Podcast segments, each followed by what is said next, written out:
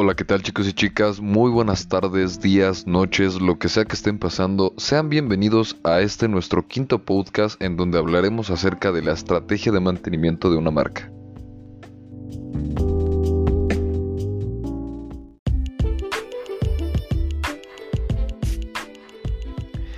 Bueno chicos y chicas, eh, realmente decidimos hacer este capítulo un poco más informal. Eh, creemos que es un tema un poco interesante y queremos platicar más que como tardar un, podcast informativo.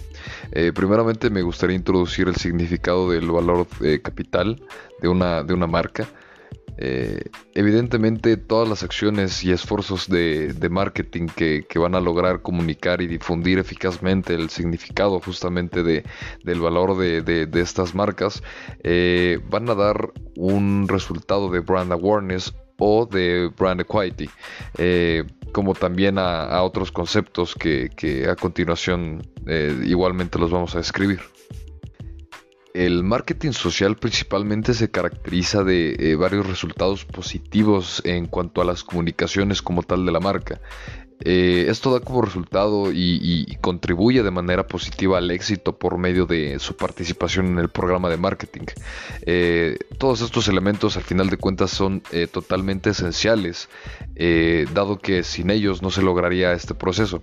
Algunos de ellos son el nombre del programa, por ejemplo, la descripción de las actividades, los recursos, el alcance, el calendario de las actividades, el presupuesto, entre otras muchas decisiones y acciones que precisamente la empresa tendrá que eh, acceder hacer para, para poder lograr este resultado.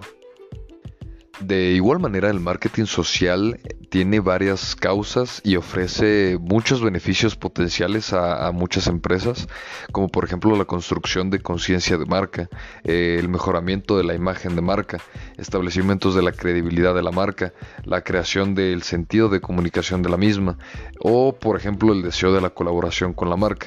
Tiene muchos beneficios y muchas cosas que van haciendo que eh, la marca tenga una mejor estructura y tenga una, una mejor un mejor posicionamiento al final, al final del día.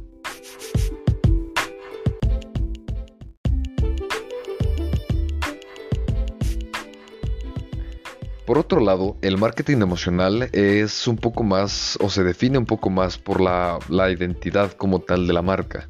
Eh, esta, esta, misma pretende ir más allá de solo un intercambio comercial entre la empresa y el consumidor, es decir, busca tener una conexión un poco más sólida y constante con los consumidores para que de esta forma se sientan valorados y al mismo tiempo se genere y se fortalezca la relación que se tiene con el mismo.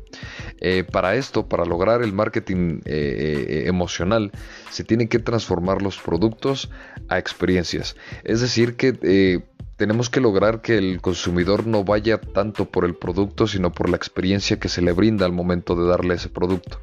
Eh, evidentemente hay muchos sentimientos que influyen en el funcionamiento cerebral y van a lograr que se tenga esto, estos resultados. Eh, el marketing emocional simplemente es la manipulación entre el cerebro, del consumidor y las estrategias de, la empresa de marketing. Eh, este se enmarca un poco más en la economía y en la empresa emocional al comprender el sistema del entorno del consumidor al mismo tiempo de sus códigos culturales, los emocionales, muchos valores del mismo. Eh, básicamente el marketing emocional explota lo que el mismo consumidor le está entregando, eh, sus ideales y su explicación del mundo en el que vive sigue siendo algo paulatino y algo que nos da una retroalimentación para nosotros eh, como área de marketing. Algunas cosas que nos pueden ayudar, por ejemplo, es hacer sentir más joven a cierto segmento o, por ejemplo, eh, si es un consumidor de, novedades, tener promoción o asumir que como individualista o como consumidor emocional tenemos que identificar entre ellos dos, tenemos que también mostrar destreza en, en el mundo digital ya que actualmente es la forma en la que se mueven las cosas. Y eh, precisamente el resultado del marketing emocional van a ser eh, las love marks que son precisamente un tipo de top of mind en donde justamente por las experiencias van a ser eh, las primeras marcas que se vengan a la cabeza del consumidor y de esta forma tener un posicionamiento mejor en, en el mercado.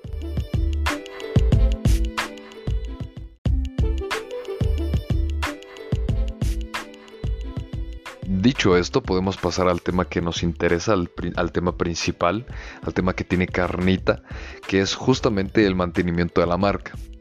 Eh, este tema prácticamente consiste en la constancia de las actividades y el proceso en el que se les da la atención, en el proceso de cómo se realizan estas actividades, ya que su naturaleza y la cantidad del apoyo de marketing que va a recibir la marca como tal son increíblemente cruciales para conservar las asociaciones que el consumidor tiene con precisamente la marca, ¿no?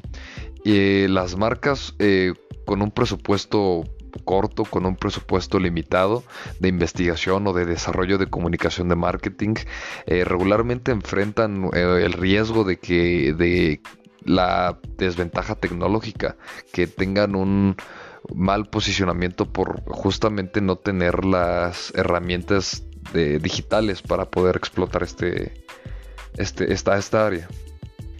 Es por eso que justamente se dieron a entender varias estrategias para eh, el mejor desarrollo de estas actividades, las cuales son uno de ellos es el reforzamiento.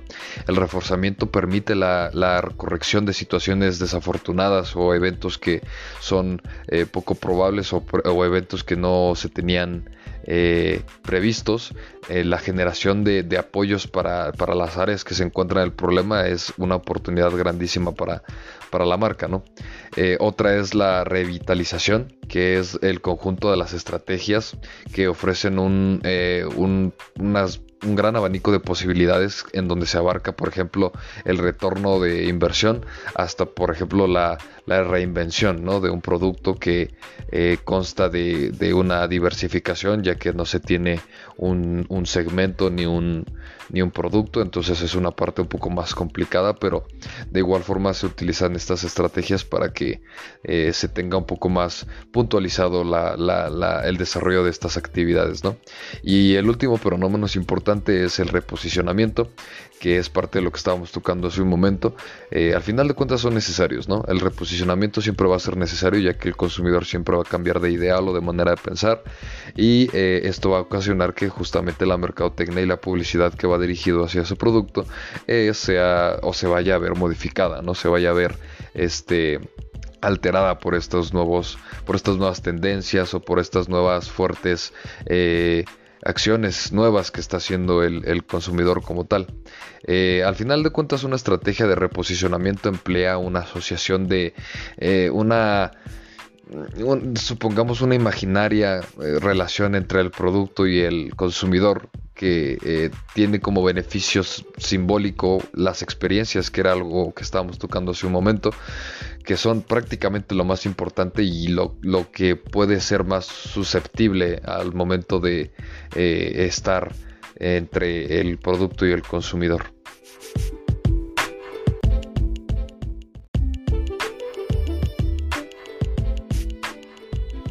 Y bueno chicos, creo que podemos entender o mantener la manera de pensar que evidentemente una marca exitosa, sin duda alguna, el reto más fuerte que puede llegar a tener un, CEO o un gerente general eh, es la decisión o el desarrollo de las decisiones que se van a empezar a tomar, el proceso en el que estas acciones van a dar eh, puntapié a, próximos, eh, a próximas puertas abiertas, a próximos contratos, a próximos proyectos. Es prácticamente eso. Creo que es una decisión un poco complicada la que tienen este tipo de personas, pero justamente por algo están en ese puesto, por algo eh, son reconocidos en la empresa y al final de cuentas los mercados siempre van a evolucionar y las tendencias nacen y mueren como contextos económicos e ideológicos siempre van a variar entonces eh, creo que se debe de dar una constante retroalimentación a la marca siempre en cuanto a eh, reinventarse y en cuanto a educarse y sostenerse ante cualquier escenario que el mercado dé como, como, como resultado.